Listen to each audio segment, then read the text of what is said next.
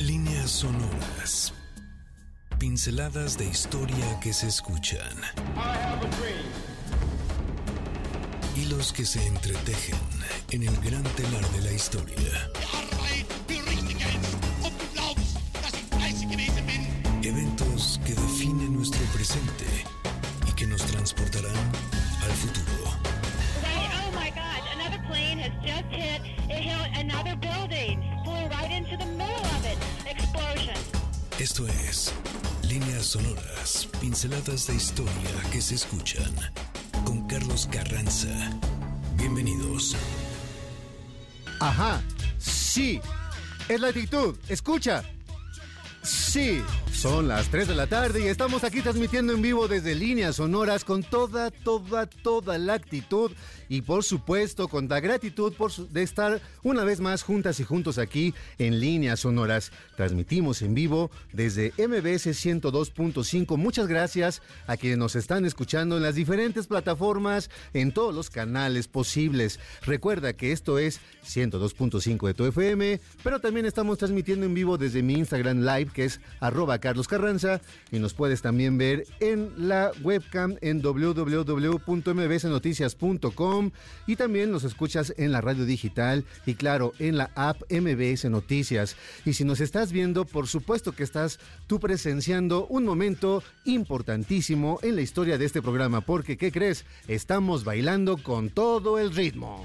Te doy la bienvenida a este programa. El teléfono en cabina es 55 51 66 1025. ¿Y quién creen que el día de hoy está en los teléfonos? Por supuesto, la titular de las líneas telefónicas, Gina, está perfectamente lista ahí para recibir las llamadas y las respuestas a la pregunta del día de hoy. Como tú sabes, tenemos nosotros pues referentes eh, históricos, personajes que han sido importantes a través de la historia y también aparecen en muchísimas leyendas, en eh, historias míticas, en fin. Y el día de hoy vamos a hablar de Alejandro Magno.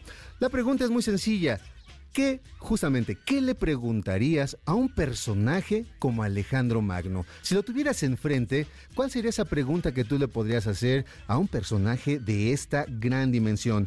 Esa pregunta te va a, pedir- te, va a permitir que en un momento dado puedas eh, optar por alguno de los regalos que vamos a ofrecer en este día y también para que puedas tener una conversación redondita con nosotros porque también tenemos un invitado el día de hoy al cual le voy a dar la bienvenida en unos minutos. Te recuerdo, mi Twitter es arroba Carlos Carranza P, mi Instagram arroba Carlos Carranza y será verdadero placer que nos podamos comunicar el día de hoy y intercambiar, pues por supuesto, esa posibilidad de preguntas acerca del gran personaje de Alejandro Magno. Pero como debe de ser, en este programa nos gusta relajarnos, nos gusta estar con el cuerpo totalmente dispuesto para la fiesta, porque además el sábado ya dobló.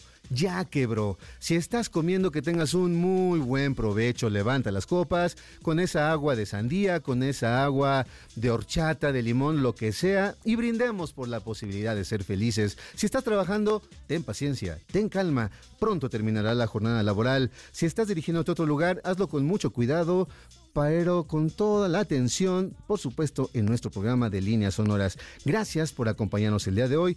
Hablaremos de Alejandro Magno con nuestro querido invitado, el doctor Gerardo Altamirano, y más adelante también tendremos un contacto telefónico con Sara Mendiola, que es la presidenta ejecutiva de la Pro- de Propuesta Cívica, que nos va a platicar acerca de una invitación muy especial. Pero bueno, a ver, disponte a disfrutar. Eso, respira, relaja el cuerpo, muy bien, porque ya comenzamos con Jump Around, pero ¿qué tal que ahora estamos escuchando la canción de Mouse Tea y Hot and Juice? Que esta canción todos y todos la hemos bailado en algún momento de nuestra vida. Ajá, así es el sábado. ¿Cómo estás Gerardo? Bienvenido. Muchas gracias, Carlos, eh, por esta invitación. Estoy bien, ¿Estás bien? estoy bien. Estás así diciendo, ¿qué está pasando en este programa? Pues honestamente la primera vez que me invitan a un programa de radio es mágico. Estás, estás viendo a ver qué está Estoy ocurriendo viendo que cómo, cómo, cómo es esta magia de la radio. La eh, eh, lo dices muy bien, la radio es algo que invita a la imaginación, invita a la magia. Hoy la verdad es que también se ha eh, nos ha permitido la tecnología tener otro tipo también de contacto con nuestros radioescuchas a través, por supuesto, por ejemplo, de Instagram, que nos están saludando ya a través de Instagram, o pues por supuesto nos están se están eh, conectando pues a través de otras plataformas y por supuesto desde la frecuencia modulada. Pero qué gusto que nos acompañes el día de hoy. Pues muchísimas gracias por la invitación y pues por para hablar de un tema que a mí me fascina en lo particular. Claro. Le dediqué tres tesis. Tres tesis, ni más ni menos. ¿no? O sea que para ti hablar de Alejandro Magno es como hablar de alguien de tu familia. Ah, un poco, sí, vaya. De esa familia compleja que todo el mundo puede tener. No, pero complejísima, porque el cuate tenía una psique tremenda, ¿no? Y bueno, ya después convertido en personaje literario, pues es bastante interesante. Claro. Oye, eh, Gerardo, platícanos un poquito acerca, ya, comencemos con el, con el tema. Ok. A ver, Alejandro Magno, pues nosotros todos sabemos que es un personaje histórico, que sí existió, ¿no? Sí. Que precisamente gracias a esa, eh, a sus diferentes hechos, a su gran obra en todos los sentidos, no solamente en lo militar, sino en otras, en otros ámbitos también del conocimiento, pues trascendió a su propia figura histórica, ¿no? Sí, y no, y trascendió, digamos que, pues imagínate nada más, estamos hablando de un personaje que vivió en el siglo IV antes de Cristo. Ni más ni menos. O sea, realmente yo creo que a veces no dimensionamos. O sea, hace unos 2500 años. Tremendo, sí, sí, sí. O sea, y realmente yo creo que como seres humanos no, no dimensionamos, eh, pues la historia o lo largo o el tiempo transcurrido entre esto tan, tan tremendo que es la historia, ¿no? Eh, Alejandro Magno vivió, te digo, eh, en el siglo IV antes de Cristo y, aún seguimos hablando de él en el siglo XXI. Claro. Porque finalmente, bueno, esto sucedió ya más o menos en la Edad Media, cuando este personaje se convierte en el, en el ícono, en el símbolo de, de algo que en, griego se conoce como la hibris o la soberbia. Ajá. Entonces, finalmente, yo creo que la manera, la, la, el porqué de este personaje ha sobrevivido tanto tiempo, pues es prácticamente una alerta, ¿no? A, todas estas pasiones humanas que indudablemente, pues de alguna u otra manera todos, todos tenemos, ¿no? Y que nos caracterizan como, como especie, ¿no? Claro, nosotros, por ejemplo, hace poco vimos esa película, ¿no? Que fue muy famosa. La de Oliver Stone. Ajá, la de Oliver, sí, que, sí. Pero que de una manera, cuando, al menos a mí en lo personal me ocurrió, cuando yo lo veía decía, pues sí, muy buena película y muy buena fotografía y muy bien dirigida, pero, híjole, te, te quedaste creo que, se queda corta con la imagen que tenemos de, Alejandro Magno. A mí me gusta esa película, me parece que sí es una buena biografía, sí está pegada a muchos, a muchos este, referentes bibliográficos. Bueno, espero que la hayan visto, no sé si sea comercial esto o no, si no, véanla. Eh, la película puede estar en algunas plataformas. La, película comienza, si no mal recuerdo, con Anthony Hopkins en Egipto, eh, eh, haciendo el papel de Ptolomeo porque hay que recordar que, que Alejandro, pues Alejandro es el gran conquistador, ¿no? Ya vamos a, entrar ya de lleno. Alejandro se reconoce como, como aquel personaje que derrotó a uno de los imperios más poderosos de su época, que era el imperio eh, persa, eh, comandado por Darío III. Eh, y hay que recordar eh, que también los griegos estaban subyugados a este imperio. Bueno, y esto lo podemos ver, el comienzo de esta subyugación la podemos ver en otra película. Perdón, me encanta el cine a mí. Entonces, este, podemos hacer como un, poco de plática entre cine, literatura e historia, ¿no?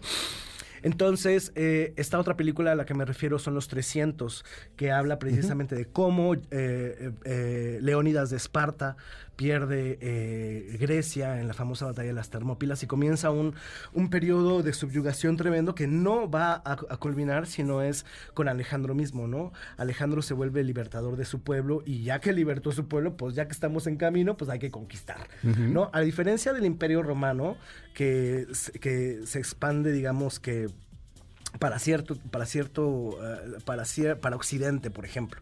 Está Italia y está Roma y luego está España y ta, ta, ta. Entonces, eh, el Imperio Romano se fue para, digamos, para Occidente, mientras que Alejandro Magno se fue para Oriente, ¿no? hay, que, hay que recordar que Alejandro Magno eh, conquistó tierras, pues, tan fabulosas como la India, como Egipto. En Egipto, él mismo se nombra eh, hijo de Ra, hijo del sol, ¿no? Y bueno, termina con el imperio, con el, con el imperio persa termina en Babilonia. Y bueno, regresando a esta película, te decía que la película de Oliver Stone, eh, me refiero a ella, eh, que sí tiene eh, como elementos... no sé si llamarlos históricos, pero por lo menos que sí se pueden corroborar en, en- en fuentes literarias, ¿no? Por ejemplo, hay una escena maravillosa. Alejandro, como todo héroe, o como todo precaballero, digamos, tiene un caballo, ¿no? Y ese caballo es Bucéfalo. La historia de Bucéfalo, pues, es muy interesante. En, la- en el texto que yo he trabajado, que es el libro de Alexandre, que es un texto del siglo XIII, se dice que Bucéfalo es hijo de un elefante y de una dromedaria. Vaya usted a saber por qué o cómo le hicieron esos individuos para procrear a Bucéfalo y que naciera un caballo, pero bueno. Que es- eso es justamente la, la- la maravilla y lo maravilloso, Sí, ¿no? claro, sí, sí. Sí, en literatura tenemos esta, esta, este término que es lo maravilloso, los mirabilia, etcétera. Y bueno, te decía que entonces en la, en la película hay una escena que es muy, muy, muy, muy, muy linda porque eh, hay una profecía y en esa profecía se dice que quien logre domar al caballo bucéfalo, que se reconoce como un caballo indómito, como un caballo pues rebelde, aparte Salvaje. salvaje, antropófago aparte, ¿no? Porque eh, sus dueños le dan de comer carne humana y vino, eh, por lo menos en los textos medievales, ¿no? Eh, entonces, a la profecía dice que aquel que logre domar a, a Bucéfalo será quien, quien, quien va a gobernar todo el mundo. ¿Y quién creen que ¿Y fue? quién creen que fue? Precisamente Pero el gran El, Alejandro. gra- el gran Alejandro, pero lo hace precisamente con una cosa bien interesante que sale en Plutarco, en Vidas Paralelas de Plutarco. Ajá. Me estoy refiriendo a un autor latino. Eh, la historia cuenta que Bucéfalo era muy, muy, muy agresivo porque le tiene miedo a su propia sombra. Entonces Alejandro prácticamente lo jala de los pelos y le dice, mira, menso, ese eres tú mismo. Ajá. O sea, hay una, a mí me parece ya cuando uno ya le rasca la- a, a- a- a los, a las cuestiones literarias que dejan enseñanzas bien interesantes, ¿no? Claro. O sea, finalmente, ¿cuántas personas también tienen ese papel? Aparte que es todo un arquetipo, ¿no? El arquetipo junguiano de la sombra, del otro que eres tú mismo, ¿no? Proyectado de una manera sí, distinta. proyectado, ajá, y que tú, y que te dan miedo, ¿no? Claro. Vamos a dejar unos puntos suspensivos en esto del miedo, de la sombra, del arquetipo, del prototipo, para seguir hablando del gran Alejandro Magno. Vamos a ir a un corte, ¿te parece? Claro. Y retomamos esta conversación que se está poniendo cada vez más interesante. Amigas y amigos, esto es Líneas Sonoras y estamos transmitiendo aquí desde MBS 102.5. No le cambies. Volvemos después del corte a líneas sonoras, pinceladas de historia que se escuchan. Attack yesterday on the Hawaiian island has caused severe damage to American naval and military forces. Ya estamos de regreso con estas pinceladas de historia que se escuchan. Estás en líneas sonoras.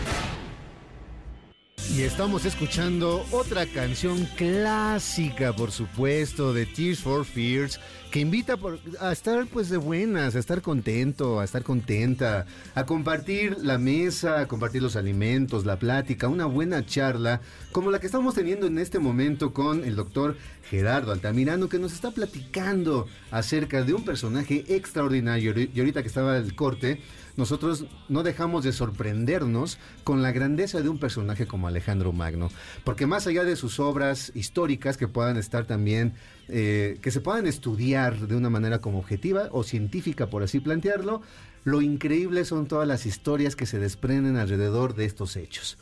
Platícanos un poco, Gerardo, ya retomando la, la temática, históricamente, ¿qué se sabe de, de Alejandro Magno? ¿Qué, qué- cuáles fueron esas grandes acciones, esos grandes hechos que hacen que una imagen como la de él, pues trascienda a través de, la, de, de su propia vida y de su propia obra? Bueno, pues sabemos que Alejandro Magno nace más o menos en el 356 antes de Cristo en un lugar que se llama Pela. que se encuentra en la actual Macedonia. Esto está al nortecito de Grecia. Y muere en la famosa ciudad de Babilonia, eh, más o menos como en el año 323. Sabemos que sus padres fueron unos señores, eh, una señora que se llama que se llama Olimpias y un señor que se llama Filipo III, a quien Demóstenes, me parece el famoso orador, le, dedicó las famosas filípicas. Eh, y bueno, tal también como lo muestra en la película que de la que estábamos hablando hace un momento, así también lo muestran los textos más o menos biográficos de Alejandro, que bueno, la mamá al parecer era como una especie de madre eh, terrible, ¿no? Eh, y en todo momento le decía, tú tienes que conquistar el mundo, tú tienes que estar por demás, por encima de, todo, de, to- de todos los demás. Como encaminando el designio del gran No, personaje. pero totalmente, ¿no? totalmente. A mí me parece, mira, yo soy muy, yo soy cinéfilo y a mí me parece que el, que el papel que hizo Angelina Jolie en la película de Oliver Stone estuvo perfectísimo porque le crees, ¿no? Le dice, con el- aparte con un acento extranjero, ¿no? Alexander, the world is yours, ¿no? Así le dice. Y bueno, pues entonces te decía, de- estábamos platicando ah, antes de que nos fuéramos a corte que pues este personaje fue libertador de su pueblo. Y pues ya que acabó acaba con el con el imperio persa pues empezó a conquistar más y más y más territorios no y, y conocemos a todo este a todo este periodo como como el periodo helenístico. Porque Alejandro lo que hace es finalmente eh, yo siempre he dicho que Alejandro es es imprescindible en la historia porque es el primer es uno de los primeros encuentros que existe entre Oriente y Occidente Ajá. eh, y bueno, hasta la fecha tenemos guerras en- de, ori- en- de Oriente y Occidente, ¿no? Eh, y eh, lo que hace Alejandro finalmente fue allanar la tierra para que el imperio romano después se expandiera también hacia tierras como Jerusalén y como todas estas cosas, ¿no? Trazó los caminos. Sí, no, no, tremendamente. Y a mí me parece que no lo han reconocido tanto co- Esa parte geográfica, por así decirlo, ¿no? Geopolítica, ¿no? Ajá. Y bueno, pues, pues, eh, datos curiosos. Creo que hasta la fecha todavía existe una ciudad que se llama Bucefalia, en honor a su caballo. Es que, es que, es que eran personajes tan importantes como tantos otros eh, en el mundo griego y claro en el latino, que tenían el poder y la decisión de decir, aquí se va a fundar una ciudad y, se, va a llamar, de esta manera Alejandría. Alejandría y se va a llamar Bucefalia. ¿No? ¿Por qué? Pues porque así se llamaba mi caballo y es en honor a mi caballo. O sea, Claro. esa es la grandeza de estos personajes. La grandeza y también la soberbia, La ¿eh? porque soberbia. Alejandro, bueno, es, es por algo, por algo sobrevivió Alejandro como, como símbolo, ¿no? Finalmente, finalmente me parece que, que vivimos en un mundo simbólico. y, y- y los seres humanos somos así, ¿no? O sea, eh, le damos cierta, cierto peso simbólico o significativo a ciertas cosas. Y bueno, eh, pues qué te puedo decir. Alejandro Magno desde, desde, desde que está, desde que estaba vivo escribieron y corrieron tintas, eh, ríos de tinta, perdón, a- acerca de su vida entre, Claro. entre los biógrafos pues más célebres que tenemos. Mencioné hace un rato a Plutarco, pero también está Arriano, está Quinto Curcio, está eh, pues Genofonte. Genofonte le eh, escribe una cosa que se llama la anábasis, que prácticamente ya con eso ya estás convirtiendo a este personaje en un dios. dios? Porque él mismo, te decía, con- cuando llega a, a- a- a Egipto, y todavía, yo no conozco Egipto, tengo muchísimas ganas de ir a Egipto, y algún día lo haré en la vida. Eh, tampoco Macedonia, conozco Grecia y muchos lugares de Grecia, Eh, pero en el templo de Luxor todavía está la imagen de Alejandro recibiendo como el poder por parte de Ra. O sea, hay una deificación. Y él Una mismo autodeificación. se Exacto, él mismo se da esta dimensión de dioses. O sea, es justo lo que decías al principio del programa.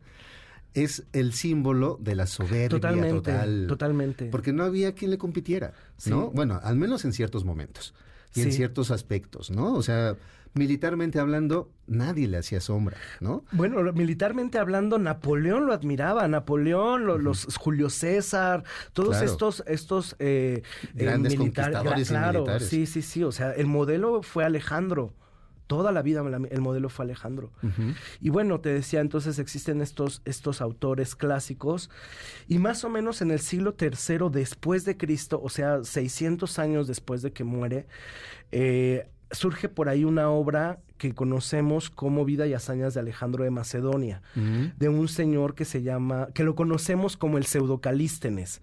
y, se- y lo llamamos así pseudocalístenes porque él firma como Calístenes, haciendo alusión a uno de los, de los compañeros de guerra de Alejandro que se llamaba Calístenes de Olinto. Pero bueno, después descubrimos que lo firmó con este nombre pues para crear fama nada más, ¿no? Mira, qué interesante. Es decir, sí, no, pues así hay muchos, ¿no? Así, por ejemplo, yo pongo ahorita y firmo mis cuentos como Gabriel García Márquez y después me voy a hacer el conocido como... pseudo el- Gabriel García Márquez. Exacto. Ese, ese es el mecanismo, ¿no? Sí, para, para la fama, ¿no? Porque aparte esto es algo, al- algo, algo que también toca el tema de Alejandro, la fama. ¿Qué es la fama? Claro. ¿no? Y que finalmente en nuestra sociedad toda está, está más que presente ahora. O sea, con el, con los TikToks y con. Que se busca la fama en se sí bus- mismo. Se busca el reconocimiento social. Y eso lo tenía muy claro Alejandro. Totalmente.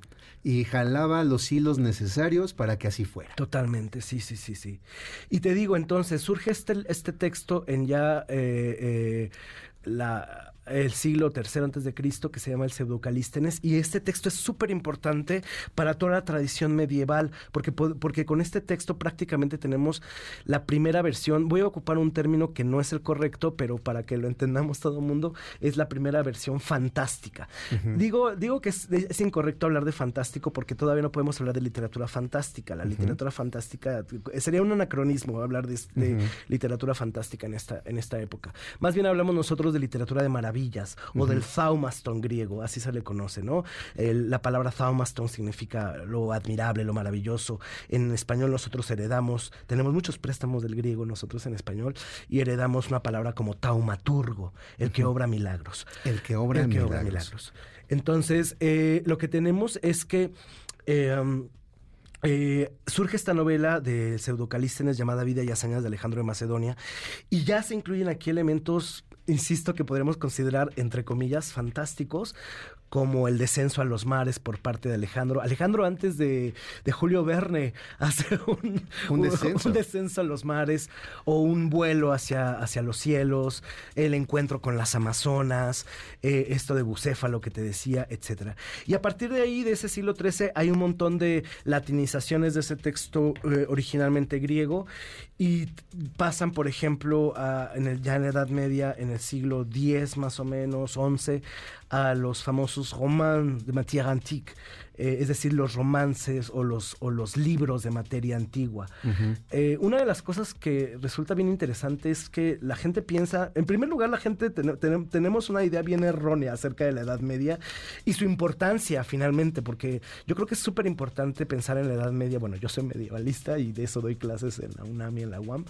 Eh, y creo que tenemos como esa, es- esa laguna de, de pensar que no, no ocurrió nada en esos mil años, del 476 al a 1492 no ocurrió nada y la gente se la pasaba rezando en las iglesias. Y no es cierto, no es cierto. Es, es como la...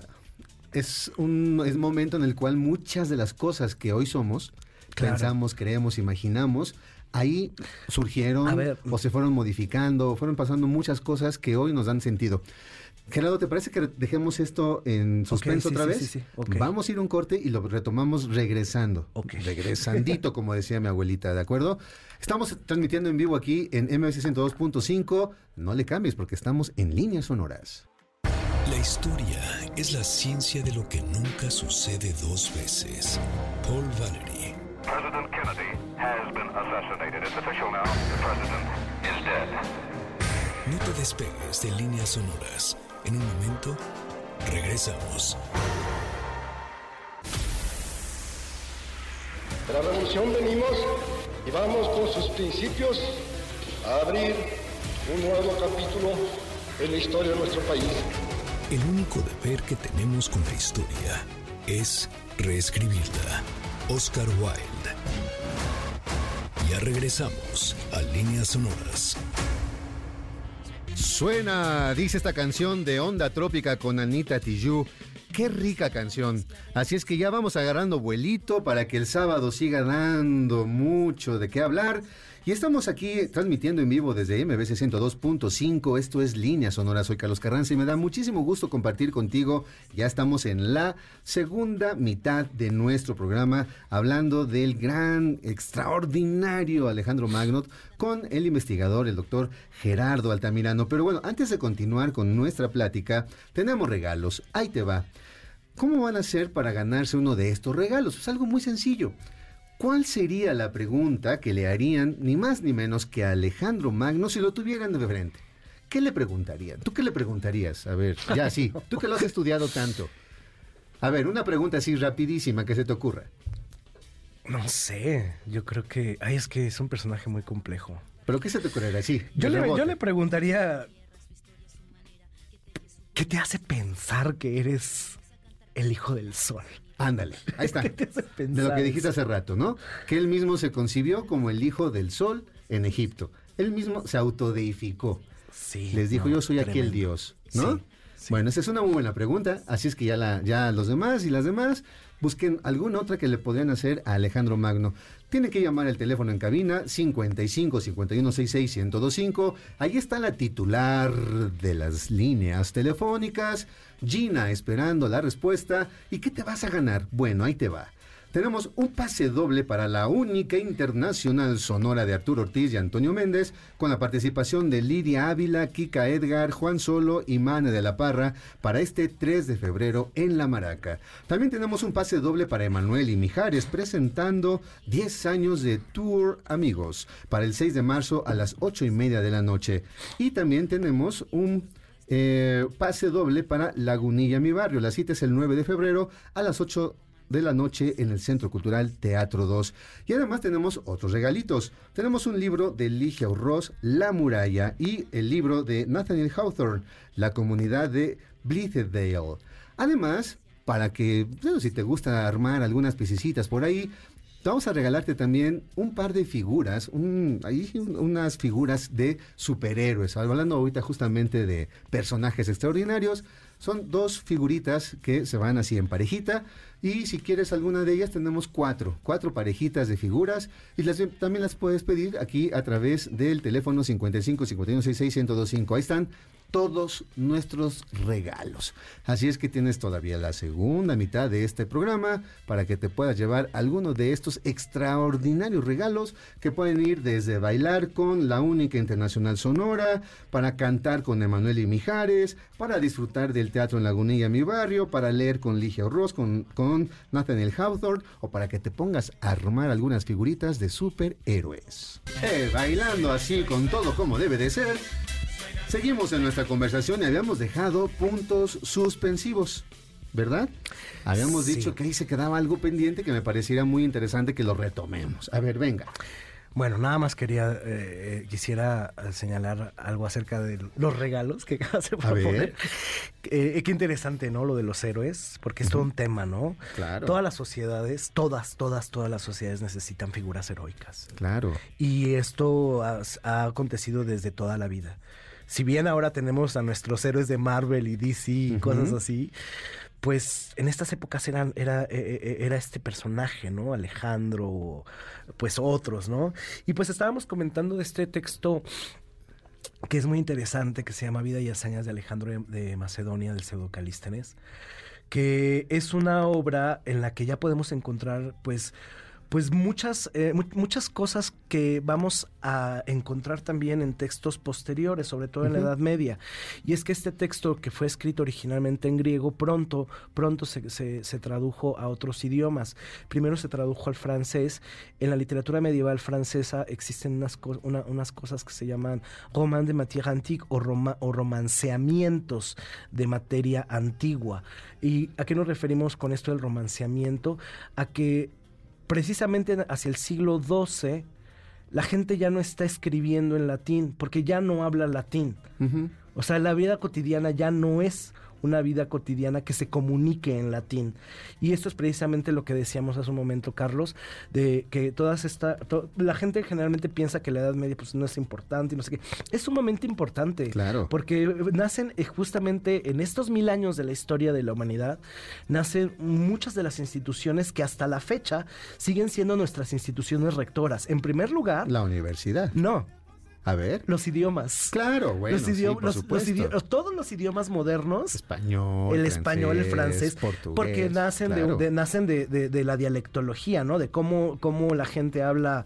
Las eh, llamadas lenguas romances. Ajá, exacto. ¿no? En- igual, no sé, en, en España no decían porta, ¿no? O, o en Francia decían porta, algo así como... Y nació ahí, ¿no? Pero bueno.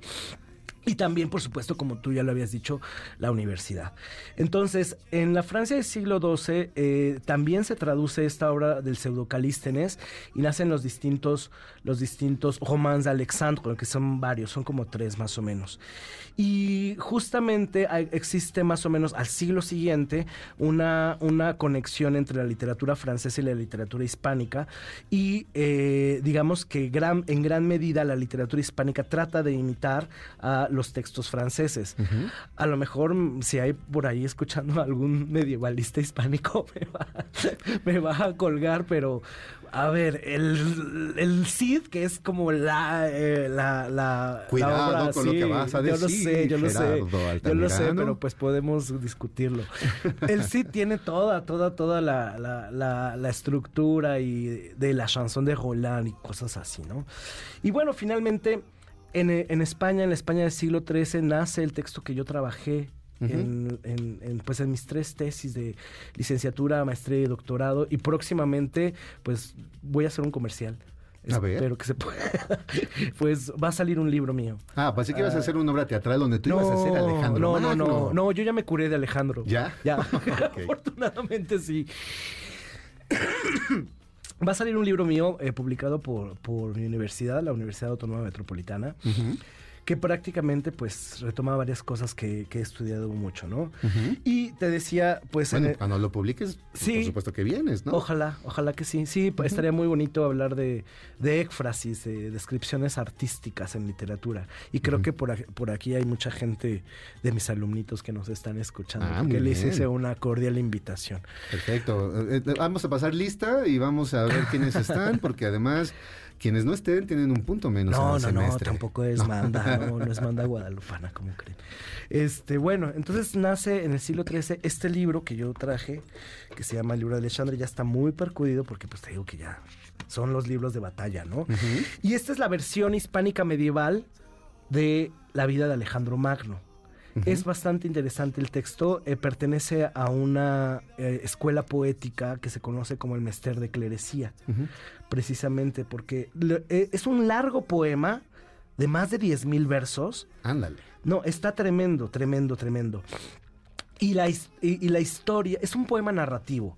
Es como, eh, tú recuerdas perfectamente. Como la el término. Sí, la fi- Odisea, sí, finalmente todos ¿no? estos textos eh, están escritos originalmente en verso. Que nosotros lo lea- los leamos en, en, en- En prosa es porque exacto. pues está Por la traducción. difícil traducir en verso, ¿no? Tienes que, aunque sí, sí hay Claro. cosas muy interesantes, ¿no? Pero bueno, entonces, eh, además, otra cosa, es inter- otra cosa que hay que resaltar, en la Edad Media la ficción se escribe en verso Ujú. y eh, lo histórico se escribe en prosa. Mira. Entonces tenemos, por ejemplo, este, la- la- los textos alfonsíes de la historia general de la Nueva Espa- de, la, de España, etcétera, no de la Nueva España, de España, etcétera. Y bueno, este texto te decía que es parte de una escuela poética llamada Mester de Clerecía, porque eh, seguro, eh, este texto se divide por, por grupos de cuatro versos. Cuatro versos que precisamente llamamos alejandrinos.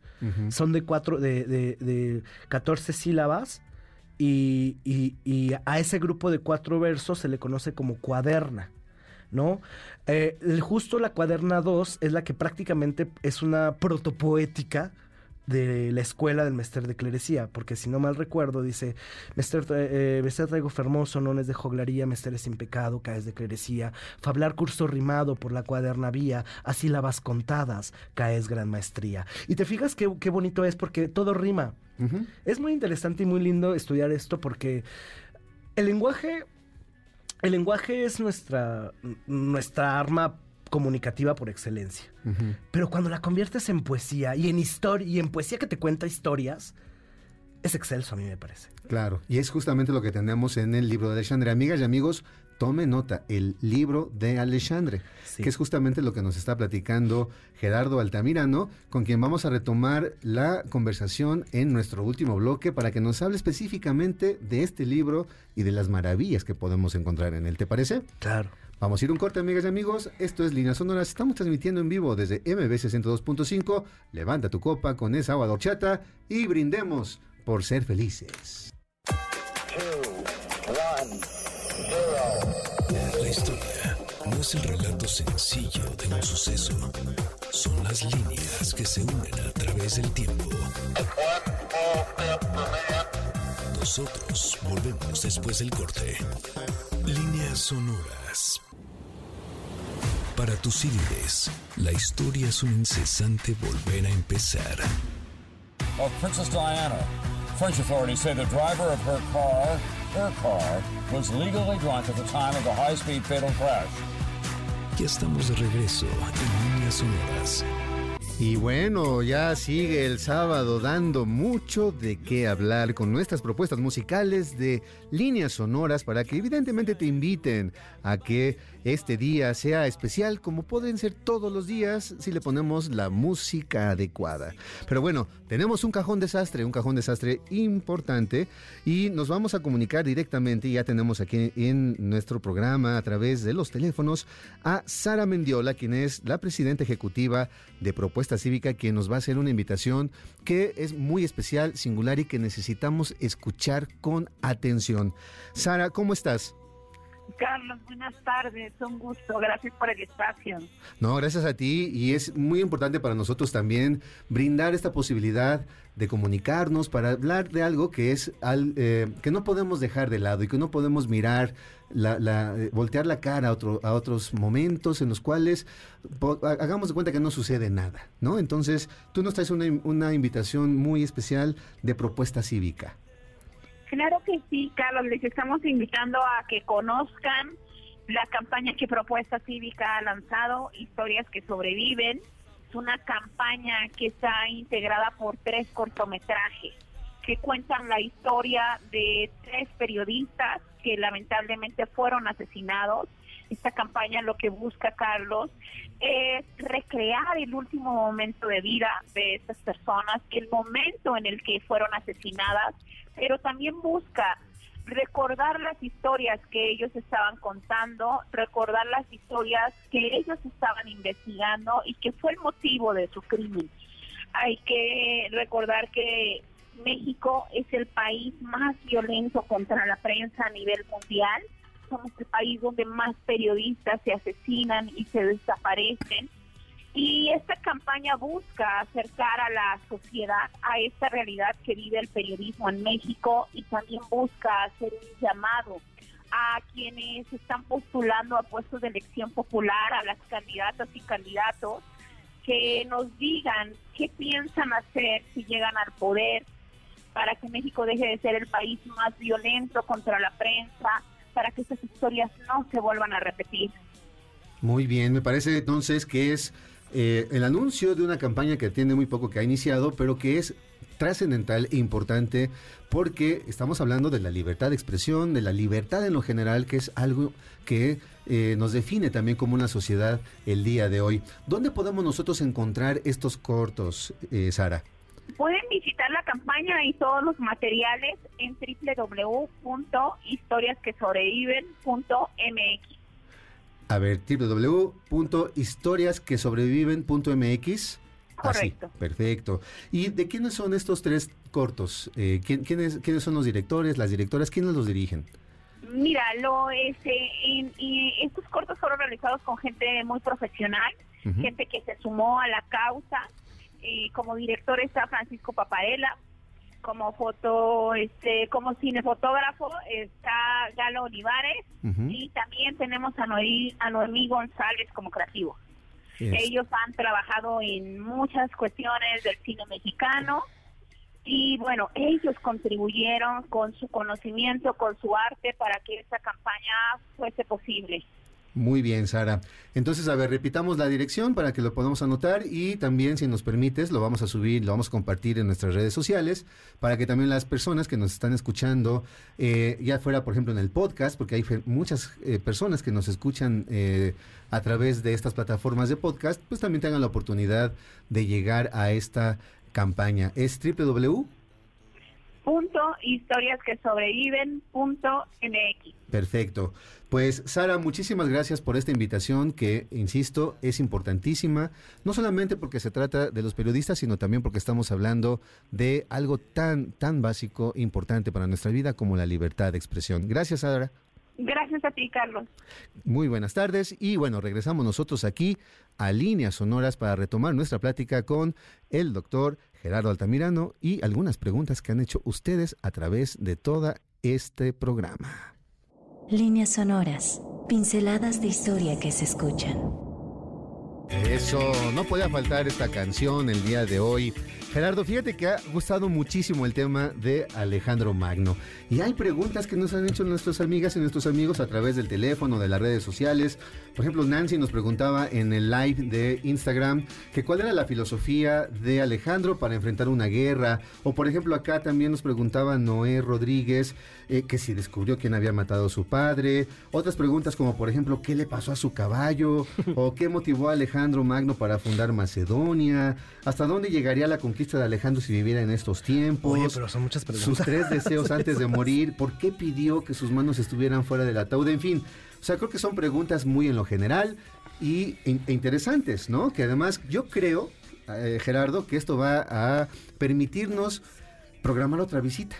¿Te Ojalá, parece? sí, no, yo estoy dispuesto completamente. Porque me parece que eso nos daría también la oportunidad de hablar de otros textos y de Claro. otros héroes y de otras cuestiones que nos permitirían el día de hoy imaginar cómo esta imagen histórica trascendió a legendaria hasta convertirse inclusive en todo un mito, ¿no? Sí. Como aparece en el libro de Alexandre. No, completamente. Él forjó su propio mito desde que, desde que, desde que estaba vivo, ¿no? De- ahora que venía yo para acá pensaba que fue de los primeros en emplear esta filosofía de live fast and die young, ¿no? Es decir, vive rápido y muere joven, ¿no? Que digo, no, no es lo que no, no lo estoy recomendando yo para nada todo eso, ¿no? Pero, pero sí fue así. Y bueno, las preguntas que están haciendo ahí, pues, son un poco complejas. Son complejas porque además nos habla justo de diferentes versiones de Alejandro. Sí. Diferentes historias, diferentes maneras de entender esta trascendencia a lo largo de, las his- de, de la, eh, de la literatura propia de, de Alejandro. Pero a ver, dinos, invítanos a la lectura del libro de Alejandro.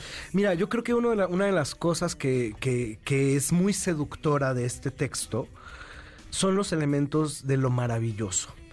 Eh, en literatura medieval y en literatura antigua conocemos como lo maravilloso todas estas cosas admirables, eh, como ah, admirables e increíbles. Por eso decía yo que eh, es como un poquito un riesgo mezclarlo con lo fantástico y todo esto, porque son dos cosas distintas, ¿no?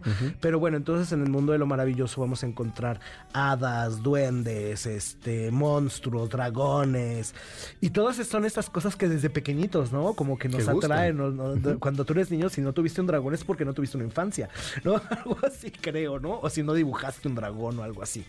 Entonces, hay muchos elementos que, que resultan bastante interesantes en el libro de Alexandre. Eh, ha- hago una advertencia, el texto, por lo menos el que, el que edita este Jesús Cañas, pues está escrito en español medieval, pero hay otras versiones eh, en español Muy modernizadas. modernas. Ajá, pero entonces tenem- tenemos que desde su nacimiento a Alejandro lo acompañan las maravillas. Ah, el día que nace Alejandro hay temblores, este, hay un eclipse, eh, hay una lluvia de piedras y no sé qué, ¿no? Bueno, está después cuando se inviste como caballero, que eh, porque este, este libro lo que hace es medievalizar la figura de Alejandro, que si bien vivió antes de Cristo, pues este libro se le antoja volverlo un caballero medieval y, Cristiano, y cristiano, cru- como un cruzado de las cruzadas, pues, ¿no? Claro. Y entonces, este, eh, cuando lo invisten como caballero, sus ropajes lo hacen las hadas. Y Doña Filosofía, así lo dice, le hace una cinta para su cabello, etcétera, etcétera. Y pues hay muchos, ya te decía yo lo de Bucéfalo, de que es el, eh, el- su papá es un elefante y su mamá una dromedaria, y los, y los viajes, ¿no? Eh, al, al, al, al, cielo y también al el descenso al inframundo. El, el- el viaje hacia los cielos es muy interesante porque Alejandro en este texto se construye una máquina voladora, una de las primeras máquinas voladoras en literatura, y esta es jalada por grifos, estos animales fantásticos que son mitad león y mitad águila. Y pues hay muchas cosas más. Claro. Oye, eh, que Gerardo, tenemos que cortar el programa. Pues Te invito a que pronto nos visites y sigamos hablando de Alejandro. Me parece ¿Te late? muy bien. ¿Sí? Sí, me Vamos poniendo fecha pronto para recuperar este tema porque se quedaron grandes preguntas en el tintero y podemos hablar mucho más. Pero es momento, gracias Gerardo por tu No, visita. gracias a ustedes. Y bueno, vamos nosotros a dejar aquí el programa para que llegue el gran Sergio Almazán a bordo del transporte público, porque eso es justamente el tema del día de hoy. Recuerda, a partir del lunes nos escuchamos en las plataformas de podcast. Esto fue Líneas Sonoras y en MBC 102.5. Por hoy, nuestro viaje ha terminado.